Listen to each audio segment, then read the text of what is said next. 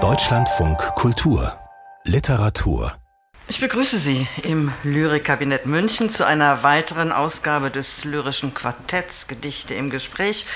Heute mit Frieda von Ammon, Literaturwissenschaftler an der Ludwig-Maximilians-Universität München, Jan Bürger hier neben mir vom Deutschen Literaturarchiv Marbach und als Gast ist die Lyrikerin Caroline Kallis bei uns. Herzlich willkommen. Und dank Birgitta Asheuer werden wir auch diesmal Gedichte hören. Die Sprecherin und Schauspielerin wird sie lesen. Mein Name ist Barbara Walster. Drei Titel, Neuerscheinungen allesamt, diskutieren wir gemeinsam. Zahlendichtungen unter dem Titel Die gefaltete Uhr von Gerhard Rühm, dem Altmeister sprachexperimenteller Texte. Steine und Erden von Jan Wagner, dem Dichter, der als erster Lyriker überhaupt den Leipziger Buchpreis gewonnen hat. Das war 2015. Und wir beginnen mit einer Lyrikerin, die bei uns zu Gast war hier im Lyrischen Quartett, die mitdiskutiert hat, bekannt ist für ihre Sprachquerungen, den Peter Huchel-Preis bereits 2006 gewonnen hat. Zahlreiche andere Preise folgten. Uliana Wolf. Sie zelebriert ein Fest der Sprachbegeisterung, das getragen wird durch das entschlossene Nomadisieren zwischen den Sprachen. So Michael Braun zu ihrem Essayband Etymologischer Gossip. Und diese Sensibilität für einen flirrenden polylingualen Zwischenraum, in dem sich die Grenzen des scheinbar selbstverständlichen Systems Muttersprache auflösen, ist seither die elementare poetische Passion der 1979 in Ostberlin geborenen Schriftstellerin geblieben. Zitat Ende. Und das ist auch so in Muttertask oder Mattertask. Das Brummeln steckt da schon auch drin in dieser Mutter.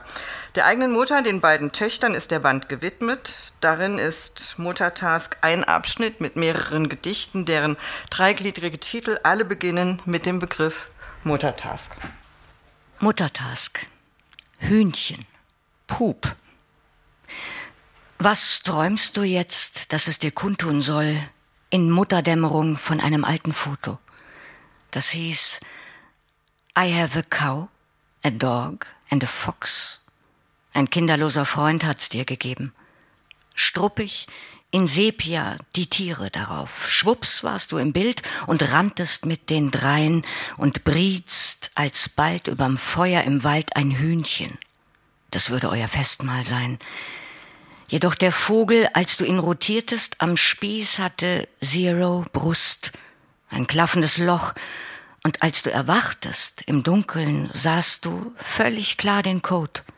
Das waren Tiere mit O. O wie Brute, O wie Food, O wie Poop. Und nächstens fiel dir wieder ein, der Hund und der Fuchs hatten unterm aufgestellten Schwanz am After abwischbare Plastikfolie angepasst. Genau. Du hattest noch gelacht im Traum, dass du deine Freunde praktisch alle putzen kannst und kotlos bleiben Hand und Schwanz. Wer hat sich sowas ausgedacht? Vielen Dank, Birgitta Asheuer. Jan Bürger, das ist ein bisschen zwischen Schlaflied, Abzählvers, ja, ziemlich gute Bildassoziationen. Wie funktioniert dieses Gedicht? Ja, das ist sicherlich eins von den witzigsten und auch vielleicht ja deftigsten in dem ganzen Band.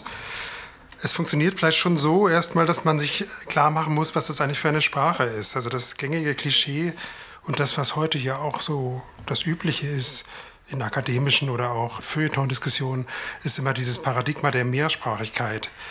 Mir scheint bei Uliana Wolf ist inzwischen vielleicht auch von Anfang an etwas ganz anderes im Spiel. Ich glaube eigentlich, sie sucht eine eigentümliche Einsprachigkeit, eine Einsprachigkeit, eine besondere Sprachlichkeit für ihre Dichtung. Es gibt einen wunderbaren Essay von ihr über Else Lasker Schüler, wo sie im Grunde nachweist, wie Else Lasker Schüler, die nicht besonders viele Fremdsprachen konnte, es doch geschafft hat, ihr Deutsch so sehr zu verfremden, so sehr aufzuladen mit diesen bekannten Orientalismen, aber die eben nicht dafür da sind, exotisch zu sein, sondern um das Deutsche im eigenen Mund eigentlich fremd werden zu lassen.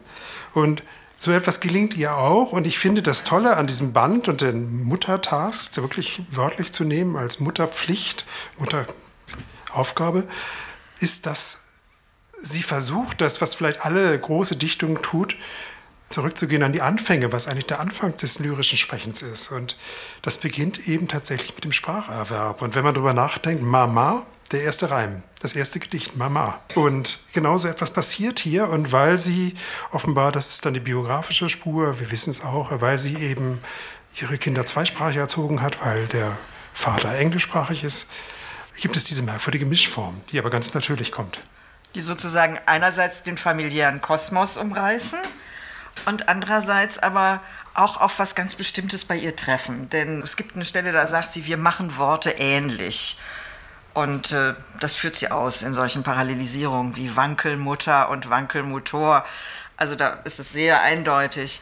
Und ähm, na, vielleicht kann man noch was einwerfen. Und zwar so ein bisschen Sie verzeihen irgendwie der erfahrene Vater lange her, aber mehrere Jahre gewickelt. Äh, man ist natürlich furchtbar albern an diesen Situationen. Und es tut auch gut, albern zu sein. Es ist auch gut. Also ich erinnere mich zum Beispiel, dass ich oft das Lied von der Arbeitereinheitsfront, ich gestehe, beim Wickeln vorgelesen habe oder die Internationale. Also man ist ein bisschen albern und diese Albernheit, finde ich, transportiert dieser Text ganz gut. Und dann auch dieses Fäkale, das passt natürlich sehr gut zu diesem ja, sehr sinnlichen Vergnügen zu wickeln. Sie erlaubt sich auch noch andere intertextuelle Albernheiten im Zusammenhang mit dem Windelwechseln. Und wenn ich das da zitieren darf, ganz kurz. Ich nahm schon Windeln als Mitgift, schwindelnde Misfits, die Kotverteilung ist im Schwange. Bei vielen von Ihnen wird es wahrscheinlich klingeln. Da variiert sie natürlich Gottfried Benn mit seinem großartigen expressionistischen Gedicht Kokain. Oh Nacht, ich nahm schon Kokain und Blutverteilung ist im Gange. Also damit muss man bei ihr jederzeit rechnen. Und man muss bei ihr damit rechnen, in einer sehr weitreichenden historischen Schichtung. Also ähm, ihr Anspielungshorizont ist meines Erachtens so groß wie noch nie. Er war ja schon immer groß, aber jetzt reicht er zurück mindestens, naja, was, nein, natürlich, er reicht bis zu den Anfängen, bis in die griechische Antike genau. zurück, hat aber auch noch diese Station im Mittelalter um das Jahr 1000. Aber vielleicht sollte ich keinen so langen Exkurs jetzt machen. Das ist aber ganz interessant, denn wenn sie Korinth sagt, dann denkt sie eigentlich an die Flüchtlingsdramen, aber natürlich gleichzeitig an Medea. Caroline Kalis. Ich finde ja zweierlei spannend. Wie Sie schon gesagt haben, es geht um diese Mischform aus dem Deutschen und aus dem Englischen und so, wie Hertha Müller über den Reim gesagt hat, das ist ein Katapult, der einen woanders hinschleudert, finde ich bei ihr ist das Englische das, was sie sozusagen woanders hinschleudert, uns nochmal wo ganz anders hinführen kann. Und ich finde gerade in diesem allerersten Teil, wir haben schon so ein paar Zitate gehört, ist es fast eine Poetik des Lautes M. M. Sie sagten es, Jan Bürger, es ist äh, Mama, der allererste Laut, den wir so verklanglichen. Und es ist fast, ne, also wenn ich zitiere, You made me müde, Mad Mama Drama, montiert Mater-Material, Mouthworms made man posers posing. Mama, so kann man das durchexerzieren. Es ist eine unglaubliche Fülle an diesem warmen und zärtlichen Hm, das sich so, so durch diesen ersten Teil auch rein klanglich durchzieht. Wie sehr wird normale Sprachgewissheit unterminiert durch die Arbeit von Uliana Wolf? Jan Bürger hat ja eben gesagt, das ist eigentlich sehr naheliegend, weil sie in so einem zweisprachigen Kosmos mit ihren Kindern lebt. Ist es nicht auch ein sich freischreiben aus sprachlichen Konventionen? Doch, natürlich ist es das. Und das ist es bei Uliana Wolf von Anfang an, schon in ihrem ersten Gedichtband und der Titel hat es damals schon ganz klar markiert, Kochanie, ich habe Brot gekauft, also mit dem polnischen wunderschönen Wort für Liebling. Es ist, glaube ich, äh, schwer übersetzbar ins Deutsche. Das ist von Anfang an da. Und es bezieht sich eben auch nicht nur auf das Englische. Das ist vielleicht als ein dominanter Sprachbereich für sie hinzugekommen, aber das geht viel weiter. Es sind verschiedene romanische Sprachen dazugekommen. Es ist altgriechisch dazugekommen. Wir haben hier auch verschiedene Schriftformen in dem Band und so weiter. Also das ist ein Freischreiben, das keine Grenzen kennt. Ich bin gespannt, wo sie im nächsten Band landen wird. Ich finde, man kann die Gedichte ja auf ganz unterschiedlichen Schichtungen lesen. Man kann sie lesen als die Mutterschaft als neue Herausforderung. Man kann sie ganz alltäglich lesen, vom Windeln wechseln, von den Herausforderungen des Haarekämmens. All das ist drin und gleichzeitig geht es in diese tiefen Schichtungen hinein, historisch, literaturgeschichtlich. Wenn wir später auch noch von Emmy Ball Hennings hören werden in dem Band, wo sie auch sozusagen in die unterschiedlichen Avantgarden hineingeht und so Verweise auf Mutter- und Frauenrollen in der dortigen Zeit geht. Also ich finde, es soll Ihnen allen, finde ich, keine Angst machen, wenn wir so in tiefen Schichtungen hineingehen, weil ich finde, es ist auf der obersten Ebene auf jeden Fall auch erstmal die Herausforderung des Mutterdaseins, der körperlichen Veränderung, des Alltags sich verändern und damit heimgehend auch die Sprache verändern. Also, dass man eben mit den Kindern vielleicht erstmal anfangs anders spricht, in diesem Mutter-Task, wenn ich so ausspreche, Mutter to Mutter, wenn ich es richtig ausspreche, ist auch im Englischen Murmeln. Also auch da steckt dieses Miteinander Murren, Miteinander Wortspiele machen. All das steckt auch in diesen Texten sehr lustvoll drin. Darf ich da noch was anschließen? Also ich glaube, man muss es ganz klar sagen, dass Uljana Wolf in diesem Band das Thema Mutterschaft in einer umfassenden Weise für die Lyrik erschließt, wie es das meines Erachtens bisher noch überhaupt nicht gegeben hat.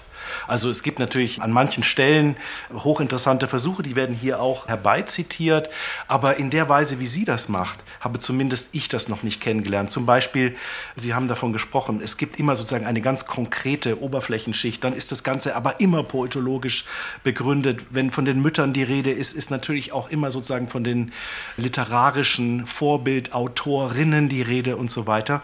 Ich möchte jetzt gern noch auf einen Punkt hinweisen, der mich so fasziniert, auch im Hinblick auf die letzte Ausgabe des lyrischen Quartetts. Da haben wir ja über Nico Bleutke gesprochen, der so eine Art Komplementärband geliefert hat, in dem er das Thema Vaterschaft für die Lyrik erschließt. Ich glaube nicht, dass die beiden sich abgesprochen hatten. Das sind ganz ähnliche Projekte aus unterschiedlicher Perspektive. Und jetzt das für mich faszinierendste, sie nähern sich ihren Themen so, dass sie bei denselben Formen zum Teil rauskommen. Also die zweizeilige Strophenform, das ist auch die Form, zu der Nico Bleutke gegriffen hat. Und das ist ja sozusagen nicht unbedingt naheliegend. Woran liegt das? Vielleicht hängt es damit zusammen, dass man bei der Auseinandersetzung mit diesem Thema zu einer besonders elementaren formalen Sprache zurückkehren will. Und das setzt sich dann fort auf der Ebene der Laute, wie wir das gerade eben schon angesprochen haben. Also das ist eine Konstellation von literaturgeschichtlicher Bedeutung. starke, starke These, auch starke Beobachtung. Etwas anderes, was mir dann vielleicht doch auch ein bisschen, wo es mir dann ein bisschen mulmig war, ist die Präsenz der Hölderlin-Paraphrasen. Und das äh, haben wir tatsächlich, wir werden es merken, in zwei Büchern heute Abend. Und das liegt natürlich, muss man auch sagen, an dem Hölderlin-Jahr 2020 und an Werkaufträgen. Findet man sowas gut oder findet man das schlecht? Ich meine, hier finde ich bei ihr ganz interessant, dass sie auch Hölderlin ganz anders nimmt. Sie nimmt ihn aus den Fragmenten, sie nimmt ihn aus der Sattler-Ausgabe und sie spricht gerade weiter bei den Lücken und sie nimmt ausgerechnet den Freibeuter, der da auftaucht, lautlich. Und da merkt man aber auch den Spaß, den sie immer hat, bei allem existenziellen Ernst, der ja dabei ist, auch bei dem formalen Ernst. Im Grunde hat jeder Zyklus doch auch eine Verfahrensweise. Am Schluss steht dann noch dieser Zyklus Matrioschkas, wo man vielleicht auch dann in den Anspielungen vielleicht ein bisschen an Marina Svetajewa denken kann, die eben auch viel über Muttersein geschrieben hat. Aber das ist dann auch nochmal diese Puppe in der Puppe in der Puppe und die, die Mutter in der Mutter in der Mutter in der Mutter. Das ist diese Generationenfolge. Und das Ganze gipfelt dann in einem, wie ich finde, eigentlich ja tollen Mini-Zyklus. Der heißt dann Grammar Girls. Also nicht Glamour Girls, sondern Grammar Girls. Grammatikmädchen oder Frauen. Und das ist also ganz wunderbar. Und da geht es dann los, wie dann die Infanten auch noch ganz hochtrabend. Aber es sind natürlich Kinder, die anfangen zu sprechen und zu spucken und ähnliches und zu übersetzen. Grammar Girls kann man vielleicht adaptieren für die Szene. Was sind Sprachspanner? Das Wort kommt auch mal vor. Was sind Sprachspanner? Also ich kann mir darunter sehr viel vorstellen.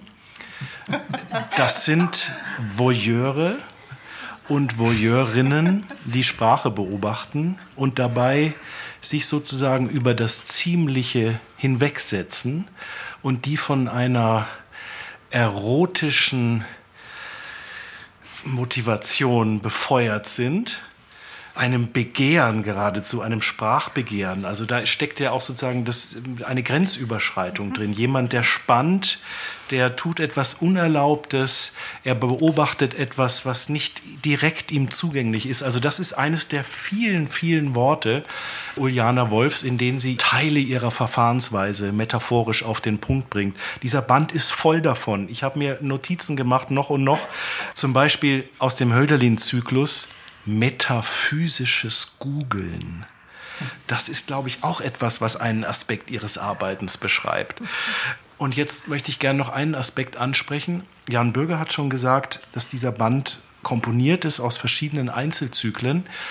Und ich finde, er ist meisterhaft komponiert. Und das frappiert mich vor allem auch deswegen, weil auch das hat Jan Bürger schon angedeutet, die meisten dieser Kapitel haben eine Vorgeschichte. Die sind für bestimmte Kontexte geschrieben. Das wird auch im Anhang alles nachgewiesen. Aber wie sie es dann schafft, aus dem heterogenen Material einen geschlossenen Band zu komponieren, der an ein Konzeptalbum erinnert, das begeistert mich, wie mich eigentlich alles in diesem Band begeistert. Also eindeutige Begeisterung für Uliana Wolf, Muttertask, in der Reihe Lyrik, Band 85 bei Cookbooks erschienen und gestaltet von Andreas Töpfer. Jetzt kommt er dran. Gerhard Rühm, ein Urgestein der österreichischen avantgardistischen Kunst, 1930 geboren, ein Allrounder kann man sagen, Sprachexperimentator, bildender Künstler, Musiker, obendrein und bekannt für fantastische Hypothesen. Er war Mitglied der legendären Wiener Gruppe um Friedrich Achleitner, H.C. Artmann, Konrad Bayer und Oswald Wiener. Konkrete, akustische, visuelle Poesie praktizierten sie, Happenings, inspiriert unter anderem auch von Dadaismus, Futurismus und Surrealismus. Caroline Kalis, wie sehr ist der Band Die gefaltete Uhr eigentlich ein Durchgang durch sämtliche Verfahren, die Rühm früher auch schon angewendet hat? Typografisches, Zahlengeschichten, Musiknotationen, Abzählreime, Mundartliches kommt auch vor, genaue Angaben zu performativen Ausführungen, Spielen mit Collagen, alles da. Genau, es ist alles da und es ist ein interessanter Hybrid, dieser Band, insofern, dass er jede Menge Texte vereint, die Gerhard Rühm schon seit den frühen Zeiten veröffentlicht hat, die alle auch in der Werkausgabe, die es da schon gibt, zu finden sind. Und es sind einige neue Texte mit dabei, die sich eben alle um diese Thematik Kreisen, nämlich das Zahlengedicht. Und ich finde, der Band vermag zweierlei. Der vermag neugierig zu machen, sich nochmal mit Rühm auseinanderzusetzen, nochmal in die Tiefe zu schauen, weil er, äh, wie Sie gesagt haben, ein unglaubliches Universalgenie sind große Worte, aber der in allen Formen zu Hause ist, der visuelles mit Klang kombiniert, der sowohl schreibend arbeitet als auch in der bildenden Kunst. All das ist hier versammelt und zum anderen macht es Lust, nochmal über das Zahlengedicht nachzudenken, weil Rühm ist natürlich einer, aber es gibt auch so eine Geschichte des Zahlengedichts, also von Novalis angefangen über Kurt Schwitters, den Rühm sehr inspiriert hat, bis hin zu den Ulipoisten in Frankreich oder auch Hans Magnus Enzensberger. Also es gibt Zahlengedichte, viele an der Zahl und der Band macht auf beides Lust, auf Rühm und auf das Zahlengedicht. Wenn es in Zeitgefühl heißt, alles nach der Jahrtausendwende war gestern oder anderswo, niemals war ich jünger oder älter als jetzt. Lesen Sie das als Indikatoren, dass da doch ein sehr alter Mann spricht? Ja, so muss man es wohl lesen. Aber das Interessante ist, finde ich, also ich habe mir dieses Gedicht, das Sie eben zitiert haben, Zeitgefühl auch angestrichen, dass sich dieses Zeitgefühl, das Gerhard Rühm wohl empfindet, dass sich das auf den Leser und die Leserin überträgt, wenn man diesen Band studiert. Das ist ja ganz merkwürdig aus der Zeit gefallen, teilweise. Also das sind Texte, die ich der tiefsten Literaturgeschichte zurechne.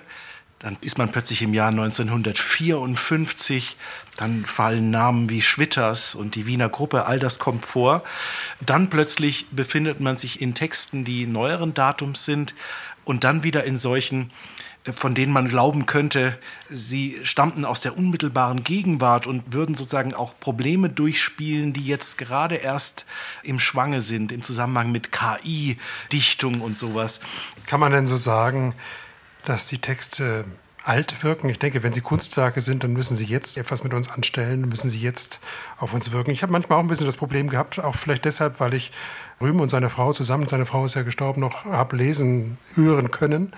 Und dieser Sound von den beiden und dieses Flüstern, Wispern, die treten, sind wunderbar aufgetreten. Den hat man natürlich sofort im Ohr wieder, wenn man diese Texte hört. Aber was auf jeden Fall, glaube ich, für mich noch aktuell ist und was auch überzeitlich ist, ist dieser Versuch, und da verbindet es ihn vielleicht sogar ein bisschen mit Uliana Wolf, dieser Versuch, die Sprache zurückzuführen auf das Materialhafte, Dinghafte. Und er ist sehr radikal gewesen, weil er eben nicht nur das einzelne Wort genommen hat, sondern sich besonders begeistert hat für die einzelne Silbe, für den einzelnen Buchstaben, für die einzelne Zahl. Das geht bei ihm zurück. Da zieht er auch immer eine Tradition auf die Zeit des Ersten Weltkriegs, als es damals im August Stramm gab und Franz Richard Behrens, ein zweiter Autor im Umfeld des Sturms, den Rühm eigentlich wiederentdeckt hat. Manche dachten sogar, Rühm hätte diesen Autor erfunden, aber ihn gab es wirklich. Also das ist dieses ganze radikal werden. Vers besteht nur noch aus einem Ausruf, nur noch aus einer Silbe, nur noch aus einem Rutsch oder eben hier aus einer Zahl. Aber so eine Poetik hat natürlich auch Grenzen und dieses Ineinanderflechten der verschiedenen Kunstformen, sei es bildende Kunst, sei es Musik, das wird bei Rühm von ihm selbst auch, aber auch in der Rezeption immer ein bisschen groß gemacht. Man muss dann sich aber auch mal die Musikstücke, die er komponiert, anhören. Und das sind eben meist Eintonkompositionen. Das ist so eine Spezialität von ihm. Ein Ton. Also man ist immer auf einem Ton. Sprich, das ist ganz ja, nah an den Es geht aber da ganz oft auch tatsächlich um den Rhythmus. Ja, ne? aber das Also ist ja genau, aber es war um ganz nah an dem, was er hier Variante. mit Sprache macht. Ja. Oder auch die visuelle Musik, die dann eben nach, auf das Notenblatt geschmissenen Worten besteht. Und die Frage ist, wie weit trägt dieses Zählen heute noch? Ich weiß nicht. Na, das Verrückte an der Abstraktion von Zahlen ist ja, was man alles damit machen kann. Das wissen wir heute wahrscheinlich noch viel stärker, als das in den 50er Jahren der Fall war, als die äh, legendäre Wiener Gruppe sich zusammengefunden hat. Und selbst wenn wir nicht davon ausgehen, dass die Zahl das Wesen aller Dinge ist, es gibt etwas in dem Zeitgedicht über ein Jahr zu lesen mit ganz genauen Angaben. Mir kommt das vor wie eine Art Welterschaffung. Also er parallelisiert das mit Ereignissen, jahreszeitlichen, erdgeschichtlichen, kulturellen. Wie lesen Sie es, Caroline Kalis? Das finde ich das Interessante an dem Band. Also er nimmt manchmal tatsächlich nur die Zahlen in Zahlenform und manchmal schreibt er sie auch als Buchstaben aus. Das finde ich schon irgendwie auch eine interessante Unterscheidung. Und was vor allem mich interessiert, ist sozusagen die soziale Funktion, die Zahlen haben. Also sie, sie gliedern unsere Zeit, sie gliedern unseren Kalender, sie gliedern unsere Straßen, unsere Landschaften. All das dekliniert er eigentlich durch und macht es dadurch natürlich nochmal sichtbar. Das ist das, was mich daran interessiert hat und wo er auch immer wieder, das scheint so durch, eigentlich gegen dieses Chaos das die Welt ist, versucht eine Art Ordnung zu schaffen. Das ist so eine Ebene, die ich zum Beispiel total spannend fand und auch gerade in dem Gedicht, das Sie genannt haben, wo dann auf einmal, wie Sie sagen, ein Jahr ist quasi wie das Erschaffen des Universums und auf einmal heißt es am 31.12. um 23.59 Uhr und 56 Sekunden, Beginn der neuen Zeitrechnung. Es macht schon einen größeren Rahmen immer wieder für mich auf. Zeit als Philosophie, Zeit als soziales Konstrukt, aber auch natürlich das Spannende, was er sozusagen in dem Gedanken macht, was ist eigentlich Mathematik, was ist eigentlich Algebra und das natürlich auch total konterkariert, indem auf einmal die Algebra überhaupt nicht mehr so funktioniert, wie wir sie eigentlich gerne logisch hätten. Tabula rasa. Zwei weniger drei. 15 weniger 16. 790 weniger 791. 8521 weniger 8522. 4 Millionen 7600 weniger 4 Millionen 7601. 9 Milliarden 5 Millionen 4830 weniger 9 Milliarden 5 Millionen 4831. Nach dem spurlosen Verschwinden von 9 Milliarden 9000 2 Millionen 1758 Möbeln und Gebrauchsgegenständen verpuffen sieben überzählige Nullen wie nichts in einen inexistenten Raum. Ja, in was für einen Abgrund werden wir da geschleudert? Was den großen Witz daran ausmacht, ist ja letztendlich der Versuch, der Unendlichkeit irgendwie Halt zu geben. Es gibt ein anderes Gedicht, das heißt Erzählung, es ist gleich am Anfang, da steigert er sich auch von der Eins bis hin zur Billiarde, Trillion, Oktillion, Null plus Ultra. Es wird einfach immer, immer größer und dahinter lese ich auch so etwas wie eine ganz basale Kritik an diesem höher, schneller, immer weiter, immer mehr, so etwas wie, wenn man will, Kapitalismuskritik. Ich meine, es ist ja natürlich die Frage, was steckt in diesen Texten drin, die sich als konkrete Poesie verstehen? Muss das alles da drin sein? Aber für mich schwingt es vom Kinderreim bis hin zu solchen Themen alles mit. Ich glaube, es schadet nicht, das auch politisch aufzuladen, denn es steckt in all diesen Gedichten immer dahinter, ja, dass im Grunde ja, eine Christentumskritik, dass man den, den Menschen nicht an die Spitze der Schöpfung stellen kann. Und wenn wir uns jetzt vor die Augen führen, was die Wiener Gruppe war, und wie nah sie auch am Wiener Aktionismus war. Also wenn wir jetzt zum Beispiel Günter Bruce uns vorstellen, das ist der mit den Zerreißproben, also der von dem man sagt, dass seine Frau ihn daran gehindert hätte, ihn bei den Aktionen, wo er sich eben quälen lassen hat, äh, tatsächlich einen Suizid zu begehen. Das sind ja sehr politische Aktionen. Die wurden ja auch sehr politisch verstanden damals in Österreich. So sehr, dass die alle ja nach Berlin gehen mussten, nach Westberlin und ein Café hatten. Das hieß, glaube ich, Exil sogar. Und da gibt es eben auch eine Zusammenarbeit. Und ich glaube, dieses Politische, das muss man schon auch wiederentdecken. Und das ist vielleicht uns jetzt auch in den Zeiten, in denen wir gerade leben, die eben auf eine fürchterliche Weise uns zwingen, eben wieder politisch zu sein und uns auch tatsächlich auszusprechen für etwas, ist etwas, was wir, glaube ich, leichter wieder entdecken als vielleicht Leserinnen und Leser, die Rüben vor 15 oder 20 Jahren das erste Mal erlebt haben, so wie ich zum Beispiel. Wir haben ja vorhin gehört, das Lautlesen stellt einem durchaus vor gewisse Schwierigkeiten. Das geht mit den Augen einfacher, wenn man über die Seiten gleitet. Jan Bürger hat es vorhin schon angesprochen mit den grafischen Gedichten, rhythmische Notationen, melodische Schriftzüge. Es ist noch mal was anderes. Was macht man mit denen? Die kann man sich nicht vorlesen und also auch nicht mit den Augen sozusagen hinkriegen, so wie man ein Zahlen oder auch ausgeschriebene Zahlen mit den Augen erfasst. Was passiert da? Ich glaube, es funktioniert beides, würde ich denken. Also im Sinne von, es funktioniert als optisches Objekt, weil das ist ja auch das, was er ganz explizit an anderer Stelle tut. Aber es funktioniert tatsächlich auch als Handlungsanweisung. Also es gibt ja auch immer wieder ganz explizite Handlungsanweisungen, die den Gedichten vorausgehen. Bitte lesen Sie es so, bitte versuchen Sie es so. Und ich weiß nicht, wer von Ihnen allen Gedichte sich laut vorliest. Man fühlt sich dadurch einfach noch mal stärker aufgefordert, es zu tun und es versuchen in einem Rhythmus zu tun. Ich möchte jetzt einen Namen ins Spiel bringen, der genannt werden muss. Und es ist der Name Ernst Jandl, der ja sozusagen ein Weggefährte von Gerhard Rühm war. Übrigens gibt es ja von Jandl diese schöne gedichtförmige Beschreibung der Wiener Gruppe. H.C. Artmann war der Vater, Gerhard Ruhm war die Mutter, ich bin der Onkel. Also das ist alles, was so im Hintergrund mitspielt. Der Onkel ist ganz schön weit weg, ne? muss man auch sagen. genau. Und hier gibt es jetzt einen Unterschied zwischen Jandl und Rühm. Jandl war ja sozusagen ein Meister im Gedichtvortrag, der aber trotzdem, wenn man sich jetzt sozusagen seine schriftlichen Gedichte ansieht, Wert darauf gelegt hat, dass sie eine große Offenheit haben, dass sie sozusagen auf ganz unterschiedliche Weise vorgetragen werden können. Das war eine ganz bewusste Entscheidung von ihm. Er wollte das nicht festlegen. Und Rühm geht einen anderen Weg, zumindest in den Gedichten, die er genau notiert. Da hat man sozusagen als Interpret keinen Spielraum. Da muss man sich genau daran halten, äh, was er vorgibt. Und das empfinde ich als eine gewisse Begrenzung. Da wird sozusagen ein Möglichkeitsraum eingeengt.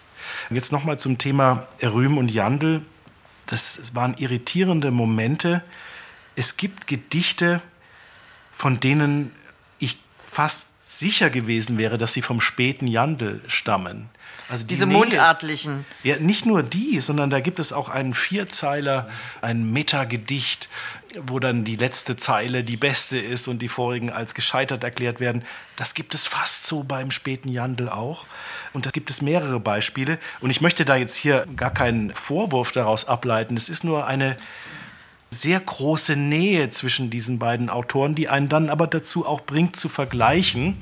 Und wenn man das tut, komme zumindest ich zu dem Schluss, dass Jandl der emotional vielschichtigere ist.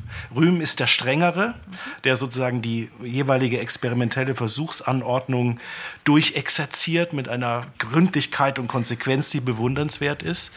Bei Jandl gibt es mehr Brüche. Und das ist etwas, was Jandl mir persönlich sympathischer macht. Einspruch. Also ich meine, wenn man diesen Band nimmt, sicher, dann ist es so. Und dadurch kommt auch diese Ähnlichkeit zwischen diesen Gedichten zustande, dass dieses Zählen ist natürlich auch irgendwie dann doch begrenzt als lautlicher, als, als Gedichtraum. Aber es gibt bei Rühm ja auch Werkphasen, da hat er zum Beispiel plötzlich Chansons geschrieben auch auf Wienerisch und so. Und die sind also sehr witzig und auch sehr sinnlich. Also es gibt auch Werkphasen, wo er ganz andere Sachen gemacht hat. Okay. Es gibt auch Werkphasen, die ist eine Sinnlichkeit, die muss man vielleicht nicht teilen, aber da werden dann Sonette geklebt aus so Streifen, die aus Pornobildern ausgeschnitten sind. Das wird in Sonettform aufgeklebt. Also es gibt da ganz andere Formen, die durchaus eben eine Sinnlichkeit haben, die sich mit Ernst Jandl messen kann. Also und es gibt auch Humor und es liegt ein bisschen jetzt an der Beschränkung dieser strengen Zahlgedichte. Aber würden Sie ihn denn bezeichnen, so als einen der letzten Universalkünstler? Ich würde sagen, da gibt es auch noch andere. Mhm. Bis vor kurzem war Friederike Mayröcker unter uns. Mhm. Und wenn das keine vielseitige Künstlerin war, dann weiß ich es auch nicht. Über Ernst Jandl könnte man das auch sagen. Bei Rühm ist die Konsequenz, mit der er versucht, auf allen Gebieten möglichst alles auszuschreiten und auszufalten, was möglich ist, die ist besonders bemerkenswert. Er hat natürlich auch etwas mehr Zeit gehabt als die anderen. Gerhard Röhm, die gefaltete Uhr, 100 Zahlen, Dichtungen erschienen im Klagenfurter Ritterverlag. Mit Probebohrungen im Himmel startete 2001 die Karriere von Jan Wagner, zumindest die auf dem Buchmarkt. Seither hat er 1971 in Hamburg geborene etliche Bände veröffentlicht, etliche Gedichtbände, aber auch als Herausgeber gewirkt, als Übersetzer, als Essayist. Hier in unserer Sendung haben wir den vielfach ausgezeichneten und Büchnerpreisträger bisher nie mit einem eigenen Band vorgestellt und umso mehr freue ich mich, dass wir jetzt über Jan Wagners neuen Band Steine und Erden sprechen werden. Frieda von Ammon, seine Lyrik gilt gemeinhin als zugänglich, gewissermaßen nahbar. Was heißt das im Falle von Jan Wagner? Ich finde, dass das eine ziemlich treffende Metapher ist, Zugänglichkeit, um seine Gedichte zu beschreiben. Und ich möchte auch gleich sagen, dass ich jeden vorwurfsvollen Unterton, der da manchmal mitschwingt, weit von mir weisen möchte. Zugänglichkeit ist, glaube ich, deswegen ein so treffender Begriff, weil es einmal, wenn man den Begriff wörtlich versteht, ja bedeutet, dass es Gedichte sind, die mit Themen zu tun haben, zu denen man hingehen kann. Und das ist ganz oft tatsächlich der Fall. Es ist ja auch so, dass die Szene dass das Ich dieser Gedichte irgendwo unterwegs ist und dann auf etwas stößt. Das kommt immer wieder in diesen Texten vor. Also insofern, es gibt diese Ebene einer ganz wörtlich zu verstehenden Zugänglichkeit. Und dann ist es natürlich so, dass diese Gedichte zugänglich sind, weil sie keine großen Verständnishürden aufbauen vor dem Leser und vor der Leserin. Und ich glaube, das liegt daran, dass diese Gedichte ganz anders als die Gerhard Rühms, nicht von abstrakten Konzepten ausgehen oder wie bei Uljana Wolf von sprachlichen Phänomenen, sondern diese Gedichte gehen in den allermeisten Fällen von konkreten Objekten aus, von Gegenständen der Erscheinungswelt und zwar auch solchen, denen wir alle begegnen können tagtäglich. Also er dichtet in diesem neuen Band eben zum Beispiel über die Karotte. Und ich habe jeden Tag Karotten in der Hand. Insofern bietet dieses Gedicht sozusagen eine ganz leichte Zugänglichkeit. Und was macht er aber mit diesen konkreten Gegenständen? Er unterzieht sie einer genauesten Analyse eine Analyse mit den Mitteln des Gedichts. Vielleicht könnte man sprechen von einer lyrischen Spektralanalyse, weil er sozusagen versucht, alle Dimensionen des jeweiligen Gegenstandes zu erfassen. Dazu gehört auch Wissen, Also er recherchiert, das merkt man, er beliest sich, welche Eigenschaften hat eine Karotte. Dann gibt es aber sozusagen die Ebene der Empirie. Er schaut sich diese Objekte an, er schmeckt sie, er beißt vielleicht sogar hinein und dann setzt er das sozusagen mit den Mitteln des Gedichts und zwar mit allen Mitteln, die das Gedicht zur Verfügung hat, wieder zusammen und lässt dabei ein ganz neues Bild dieses Objekts entstehen. Er arbeitet mit Rhythmen, er arbeitet mit Klängen, mit Bildern ganz besonders stark. Und in den geglücktesten Fällen schafft er es, uns eine neue Perspektive auf das jeweilige Objekt zu erschließen. Also diese Gedichte haben manchmal eine geradezu wahrnehmungsveränderte Kraft. Ich habe es die Karotte schon öfters zitiert. Meine Wahrnehmung von Karotten hat sich verändert, seitdem ich dieses Gedicht gelesen habe. Ich wäre vorher niemals auf die Idee gekommen, sie als Lehmlaternen zu sehen. Doch das sind sie. Als Raketen, die in den Boden gehen. Ja, ganz genau. Also äh, Jan Wagner arbeitet daran, unsere Wahrnehmung der alltäglichen Welt zu verändern. Und er macht das auf eine glänzende, beglückende Weise. Finde, es sind Dinggedichte tatsächlich, ja, wie Sie schon sagten. Wir haben die Reifen, wir haben die Karotten, wir haben die Quitten, wir haben die Krähen, wir haben die Biber. Und all das, das finde ich ja auch das Spannende. Der Titel ist immer ganz klar. Also der Titel sagt uns schon, wo lang es geht. Es sind eigentlich wie Lemmata, also wie Einträge in eine Enzyklopädie. Und so empfinde ich Jan Wagner auch. Ich will mal sagen, als Enzyklopädisten. Ich hätte total die Lust, all seine Gedichtbände, es sind ja, ich glaube, acht Stück mittlerweile, auseinanderzuschneiden und neu zusammenzusortieren als eine eigene Sammlung. Weil Aber er, bitte nicht alphabetisch geordnet. Nein, nein, ich würde mir was anderes überlegen. Zum Rohrwolf machen, genau. Zur Enzyklopädie für unerschrockene Leser, wie es bei Rohrwolf heißt. Ich empfinde ihn als Sammler von Dingen und wie Sie sagten, der diese Dinge unter die Lupe legt, ganz genau sich hineinbohrt und das Spannende finde ich ja auch, dass er das ganz oft macht, indem er ein Gedicht über mehrere Verse, mehrere Strophen hinweg, ist es oft nur ein oder zwei oder drei Sätze die manchmal auch immer wieder nur quasi mit Doppelpunkten weitergehen. Das heißt, ich habe das Gefühl, es ist wie so eine Spiralwindung durch diese Doppelpunkte, durch dieses atemlose des ein, zwei Satzhaften, das so eine Bohrung vornimmt in die Dinge hinein. Und das ist seine Kunst. Hm, vielleicht ist es auch eine Umkreisung, aber ich würde noch mal ganz gern zurückkommen auf dieses Klischee der Zugänglichkeit. Das ist irgendwie ein Begriff, der erscheint mir eigentlich beachtlich daneben zu sein. Es sind natürlich Lesekonventionen, die er transportiert. Normalerweise, also die Deutschunterrichterfahrung, da hat man irgend so ein rätselhaftes Gedicht und das soll man dann irgendwie ausdeuten. Also ist ein Gedicht in dieser Erfahrung erstmal nicht zugänglich und man soll dann irgendwie die Klarheit erzeugen. Jan Wagners Gedichte haben eine ganz andere Bewegung. Sie sind am Anfang, die Tür ist offen ne, und du gehst hinein und am Ende wird es immer komplexer und selbst du zweifelst sogar an der Möhre, die du schon x-mal irgendwie mit dem Sparschäler von dem Matsch befreit hast. Und das ist eine ganz interessante Bewegung, die er macht. Also er beginnt scheinbar einfach mit der Anschauung und führt dann zu einer komplexen Irritation, würde ich mal sagen. Eine Irritation, die man sonst eigentlich eher eben Lyrik unterstellt, die sehr viel sperriger daherkommt. Und ich glaube, er macht das so gut und das gelingt ihm so gut und ich würde fast sagen, in diesem Band so gut wie niemals zuvor, weil er so ein versierter Formkünstler ist, weil er sich so wahnsinnig gut auskennt in der Lyrikgeschichte, in der Formgeschichte, weil er irgendwie durch diese, ja, diese traditionellen Verfahren, die er manchmal auch ausprobiert, die er vielleicht auch nur einmal verwendet, plötzlich die Wörter auflädt mit, mit Geschichte, mit Nebenbedeutungen, mit Anklängen. Das ist ganz wunderbar eigentlich, was da passiert. Ich würde gerne die Frage nach der Form aufgreifen, die Jan Bürger da gerade angesprochen hat. Denn bevor wir das erste Gedicht aus Stein und Erden hören, sollten wir tatsächlich kurz über seinen Umgang mit Tradition, mit traditionellen Formen sprechen. Also Sonett, Sestine, das kannte man von ihm schon, Haiku auch. Hier in diesem Fall, was wir hören werden, ist eine Gazelle oder Gasel. Im 19. Jahrhundert war das ein Ausweis von Kunstfertigkeit. Da ist das so in die deutsche Lyrik gesickert. Und die Orientalistin Annemarie Schimmel nannte diese Form Kammermusik orientalischer Poesie. Man muss dazu sagen, in der Lyrikschachtel, die lose Blattsammlung, die Jan Wagner bis 2003 rausgegeben hat, gab es auch einen Schwerpunkt mit persischer Dichtung. Das gibt da wahrscheinlich, nehme ich an, einen Zusammenhang. Ja, was macht er? Was macht er mit dieser orientalischen Form?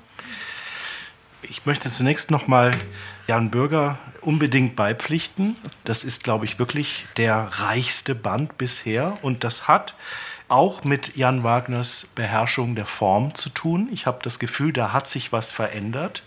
Also ich meine, er war immer ein Virtuose, aber vielleicht könnte man so sagen, früher hat er bestimmte Formen gewählt, weil er es konnte, vielleicht auch besser als alle anderen. Jetzt habe ich das Gefühl, wählt er Formen, weil er es muss, weil das jeweilige Gedicht genau diese Form erzwingt. Und bevor ich auf die Gazelle eingehe, möchte ich dafür ein Beispiel geben, weil mich das so fasziniert hat. Sie haben es schon angewähnt, Frau Walster. Es gibt wieder Haikus. Und in diesem Band bringt er es fertig, in den fünf Silben des dritten Verses eines Haikus eine ganze menschliche Existenz unterzubringen. Und zwar, das muss ich zitieren, es geht um ein Streichholz und natürlich zugleich um viel mehr. Hier bin ich, war ich. Das sind fünf Silben, die gesamte menschliche Existenz in diesem einen Vers. Und dafür braucht er das Haiku, weil er es nur so verdichten kann. Und jetzt kommen wir auf die Gazelle. Das ist tatsächlich ein faszinierender Fall. Die Gazelle war in der deutschsprachigen Literatur nie so ganz heimisch. Goethe ist der Erste, der sozusagen darauf aufmerksam macht in seinem westöstlichen Divan, der allerdings darauf verzichtet, sie streng nachzubilden, weil sie eben sozusagen der deutschen Sprache in mancher Hinsicht fremd ist. Und das ist dann auch so geblieben, trotz Rückert und trotz Platen, die Virtuosen dieser Form waren. Sie ist nie so ganz heimisch geworden. Und jetzt kommt Jan Wagner und erfindet diese Form neu und er hält sich zum Teil an die originalen Formvorgaben, aber er geht frei damit um. Das ist übrigens auch ein Aspekt, der mich fasziniert. Er hat eine neue Freiheit im Umgang mit den Formen gewonnen. Man hat nicht mehr so das Gefühl, dass er versucht, ihnen möglichst gerecht zu werden, sondern er nimmt sich jetzt auch sagen die Freiheit, einmal eine Silbe wegzulassen oder eine Strophe und so weiter. Also es ist eine herrliche dichterische Souveränität. So, und jetzt in diesem Gedicht das Gazel lebt davon, dass es einen Monoreim gibt. Also das heißt, ein Reimwort, das immer wieder wiederholt wird in jeder zweiten Zeile. Und das greift er auf, um damit die Kakophonie von Krähen zu imitieren mit sprachlichen Mitteln. Und das gelingt ihm, glaube ich, auf glänzende Weise. Und dafür braucht er diese Form. Er will dieses Geräusch dichterisch bewältigen und das könnte er nicht im Sonett, sondern dafür braucht er genau diese Form. Es ist auch etwas Neues in diesem Gedichtband, ein viel stärker als früher ausgeprägtes Todesbewusstsein. Das begegnet einem in fast jedem Text so stark wie noch nie. Das gibt diesen Gedichten auch noch mal eine ganz neue Dimension.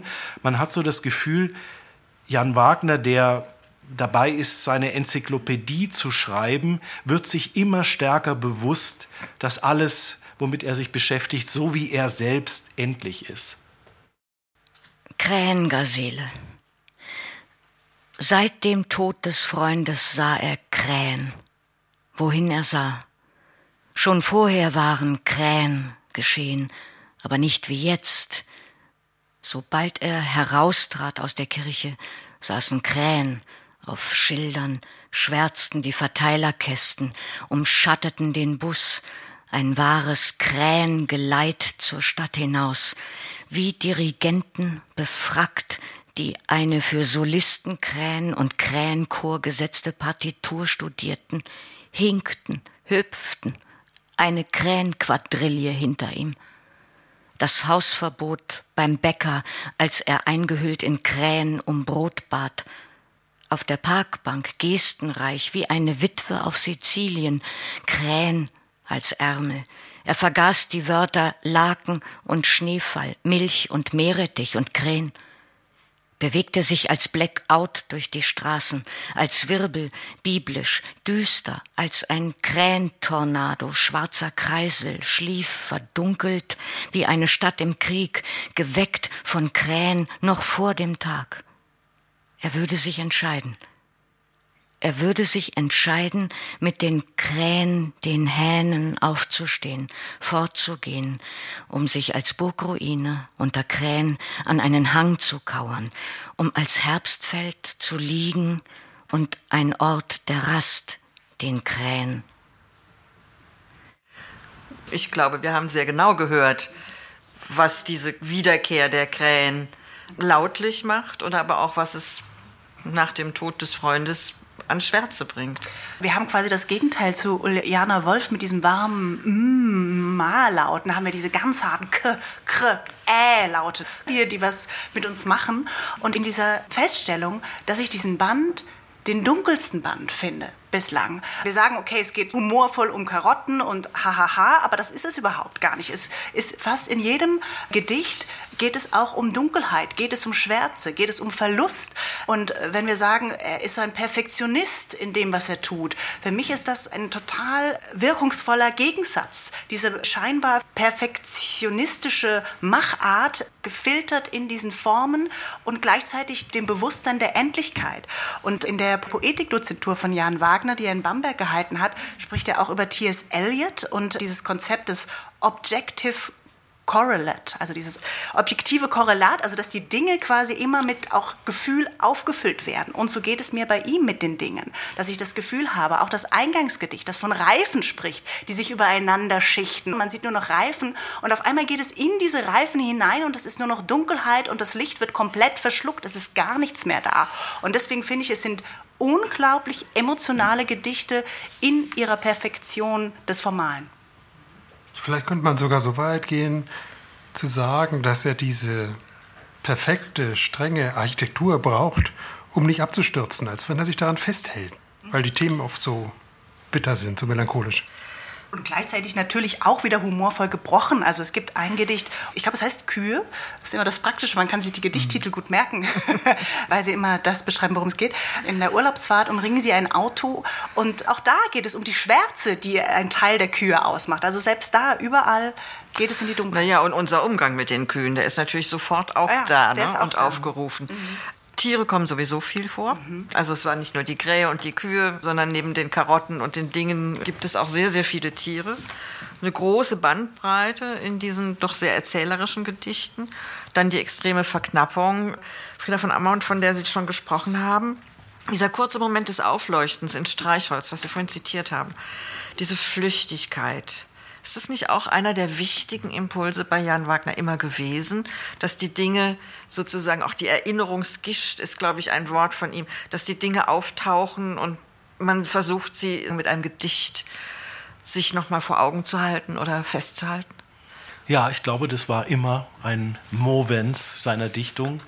Aber jetzt gewinnt es eine neue Dringlichkeit er weiß eben ganz genau, wenn er ein Gedicht schreibt, das Ansprache an die Kaiserpinguine heißt, dass die Wissenschaft erst vor wenigen Wochen davon gesprochen hat, dass ein bestimmter Kipppunkt jetzt sozusagen überschritten ist und das Eis der Westantarktis unrettbar verloren ist und mit ihm die Kaiserpinguine, dann durchdringt es seine Gedichte jetzt auf eine explizitere und dennoch diskrete Weise. Ganz interessant ist in der Rezeption bisher, in den ersten Rezensionen, dass alle abheben auf die Tiere, auf die Karotten. Die Karotten erwähnt jeder.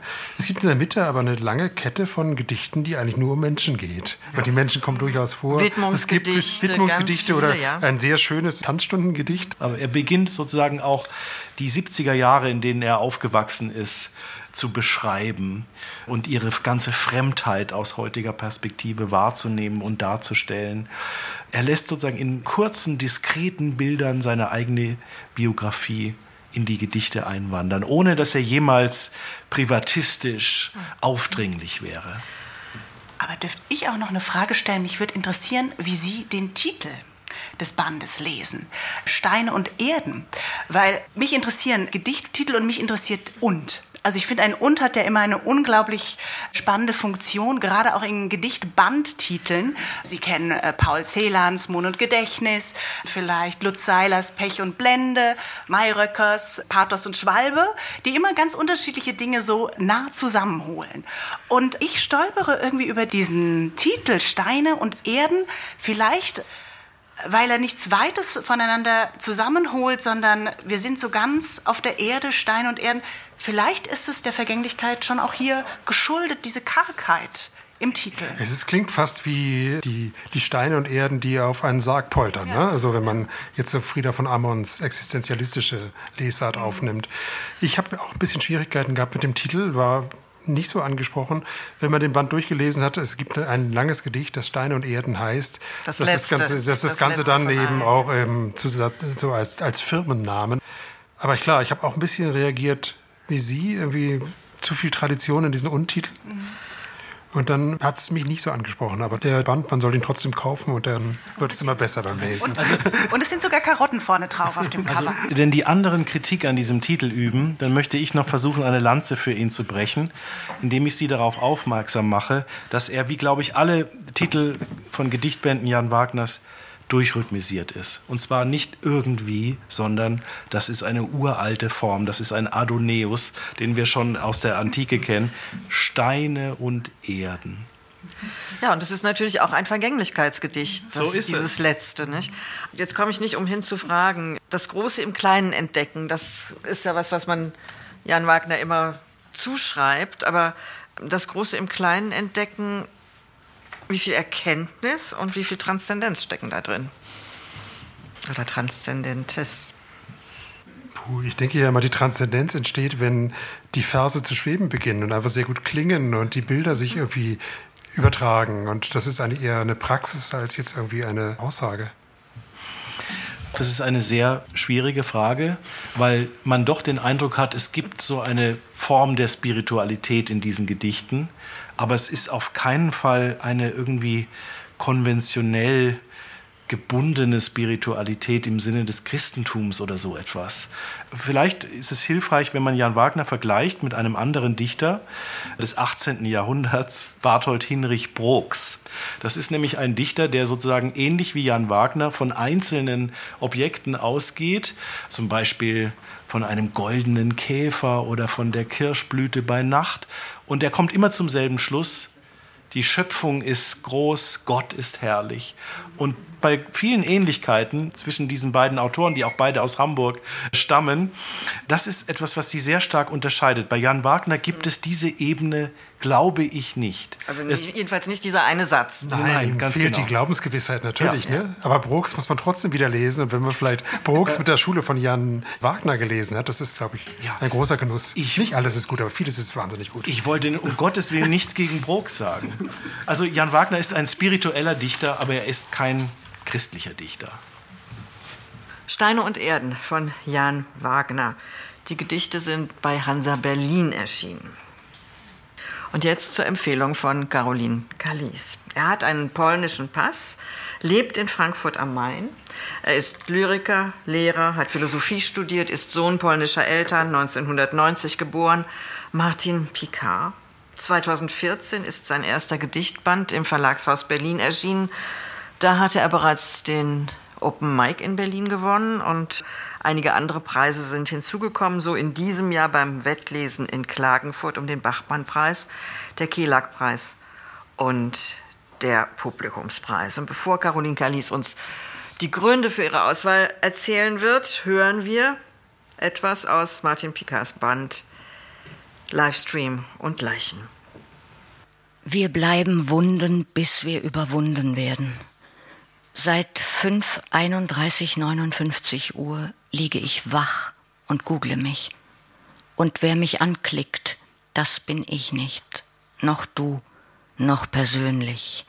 Brennt der Search-Button, verrät, dass ich um 081329 Uhr nach mir suche. Aber kann es 081329 Uhr sein für einen Tee, für ein Liebesgedicht, für eine Handvoll Asche? Ich bin Wunde aus Wunden ausgebrochen. Im Index des Lebens kommt niemand zu spät. Und doch habe ich immer das Gefühl, Google, ich wäre nie rechtzeitig aufgeweckt. Verstehst du?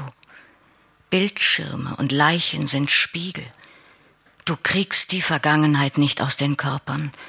Begriffen, als ich in dir gesucht hab, wie in einem Leichnam. Verstehst du, Google? Ich frage Leichname nie, ob ich pünktlich bin, aber ich weiß, dass wir nicht wissen, was noch kommt. Ich kriege vielleicht Brot, eine Leidenschaft und die Vergangenheit der Zukunft. Sie beginnt um 081331 Uhr. Wir sind alle Wunden auf dem Weg nach Hause. Ja, das ist Martin Pieker. Und was ich an ihm schätze, ist die unglaubliche Zeitgegenwärtigkeit seines Sprachmaterials. Also er ist im digitalen Zuhause, er nimmt das digitale Sprachmaterial und rettet es hinüber ins Gedicht und Livestream und Leichen, noch so ein Gedichtband, der einen Und-Titel hat. Livestream und Leichen ist ein Text, für mich eigentlich fast eine Art Langgedicht. Es ist so unterteilt in unterschiedliche Gedichte, die alle keinen Titel tragen, aber dadurch, wie er gesetzt ist, nämlich immer wieder in neuen Schriftformen, immer wieder einzelne Verse rausgelöst auf eine ganze Seite, gleitet man so einmal durch diesen Band hindurch und es wird dadurch gefördert, dass man das so quasi wie hinweglesen kann, dass es der Band einen ganzen Spaziergang skizziert. Also also man wacht morgens mit dem Ich auf, das sich googelt und begleitet ihn quasi durch den ganzen Tag auf diesem Spaziergang als Flaneur. Er begegnet immer wieder unterschiedlichen Personen. Er kommt in eine Polizeikontrolle, man gerät mal ins Krankenhaus und man hat das Gefühl, dass ich hat immer wieder das Handy in der Hand, um ja, sich abzugleichen mit der digitalen Realität von sich selbst. Und das ist, was ich so schätze, dass es ein unglaublich körperlicher Band ist, wie Sie auch in diesem Zitat schon gehört haben, dass es auch um die Wunde geht, um das Verwundetsein, aber gleichzeitig auch um diese Fragestellung nach den Leichen, die auch immer wieder vorkommen auf diesem Spaziergang, dass es auch um die Frage geht, um Endlichkeit angesichts sozusagen, dass man auch etwas ist wie nur Daten. Also wie stirbt man eigentlich heute angesichts dieser Lage? Und es ist auch eine Frage nach Zukunft und immer wieder auch nicht nur das Körper und ja, digitales Ineinanderkleiden, ineinander verwoben werden sprachlich, sondern auch, dass quasi Google immer mehr menschlich wird. Also auch die Frage nach der KI spielt immer wieder eine Rolle. All das kumuliert zu einem für mich Langgedicht in der absoluten Jetztzeit, wo es auch um so etwas wie Streamingdienste geht, um Tinder geht, um wo geswiped geswiped wird, wo es darum geht, so drastisch zum Beispiel, bald scheiße ich Mikrochips oder morgen bricht der Datenmarkt zusammen oder ich will das Display meiner Augen bedeckt halten. Also Sie hören schon, hier webt sich das Sprachmaterial ineinander und man weiß am Schluss gar nicht mehr, was ist noch Körper oder was sind nur noch Daten. Und das finde ich ganz meisterlich. Vielen Dank, Caroline. Kalis. Martin Picards Band Livestream und Leichen ist im Verlagshaus Berlin erschienen. Ja, und das war's dann auch im lyrischen Quartett heute aus dem Lyrikkabinett München. Ich danke allen Beteiligten, Birgitta Asheuer, Frieda von Ammon, Jan Bürger und Caroline Kalis. Ihnen danke ich fürs Zuhören. Am Mikrofon verabschiedet sich Barbara Walster.